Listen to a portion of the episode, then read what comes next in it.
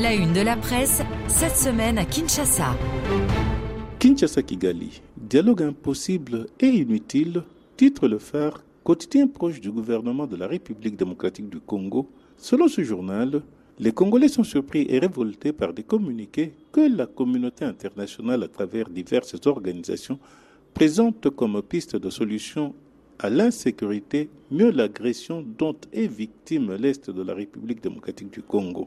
Ce qui choque et énerve le plus, explique le phare, c'est cette invitation lancée à la RDC de négocier avec le Rwanda, pourtant reconnu par tous, y compris l'ONU, comme pays agresseur. Une provocation et une injure à l'égard des millions de victimes congolaises, estime le confrère du quotidien qui dénonce un complot de la communauté internationale.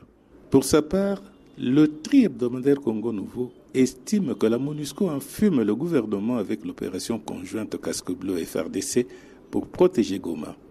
Les casques bleus se sont déployés en position défensive à 30 km de la ville de Goma pour tenter de contrer toute avancée du M23 RDF.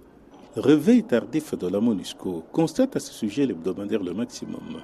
Pour ce tabloïd, la force onusienne, très critiquée pour son apathie à l'égard de la coalition RDF M23 particulièrement, a décidé d'organiser une campagne médiatique autour de cette opération manifestement pour redorer le blason plus que terni dans l'opinion congolaise. À Goma, écrit le maximum, la société civile et les mouvements citoyens ont exhorté le gouvernement à la vigilance vis-à-vis de l'appui soudain des Onusiens dans la protection de Goma et Kichanga. L'alliance des leaders de la société civile appelle au report des élections pour juillet 2024, titre le quotidien La Prospérité qui évoque une correspondance adressée au président de la République par ses leaders pour proposer une autre transition un président plus trois vice-présidents provenant des espaces linguistiques autres que ceux de l'actuel chef de l'État.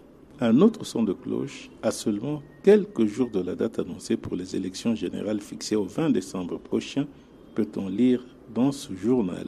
La situation sécuritaire à travers le pays et les difficultés financières imposent cette option courageuse et responsable, soulignent les leaders de la société civile cités dans la prospérité. Kamanda wa Kamanda Kinshasa RFI.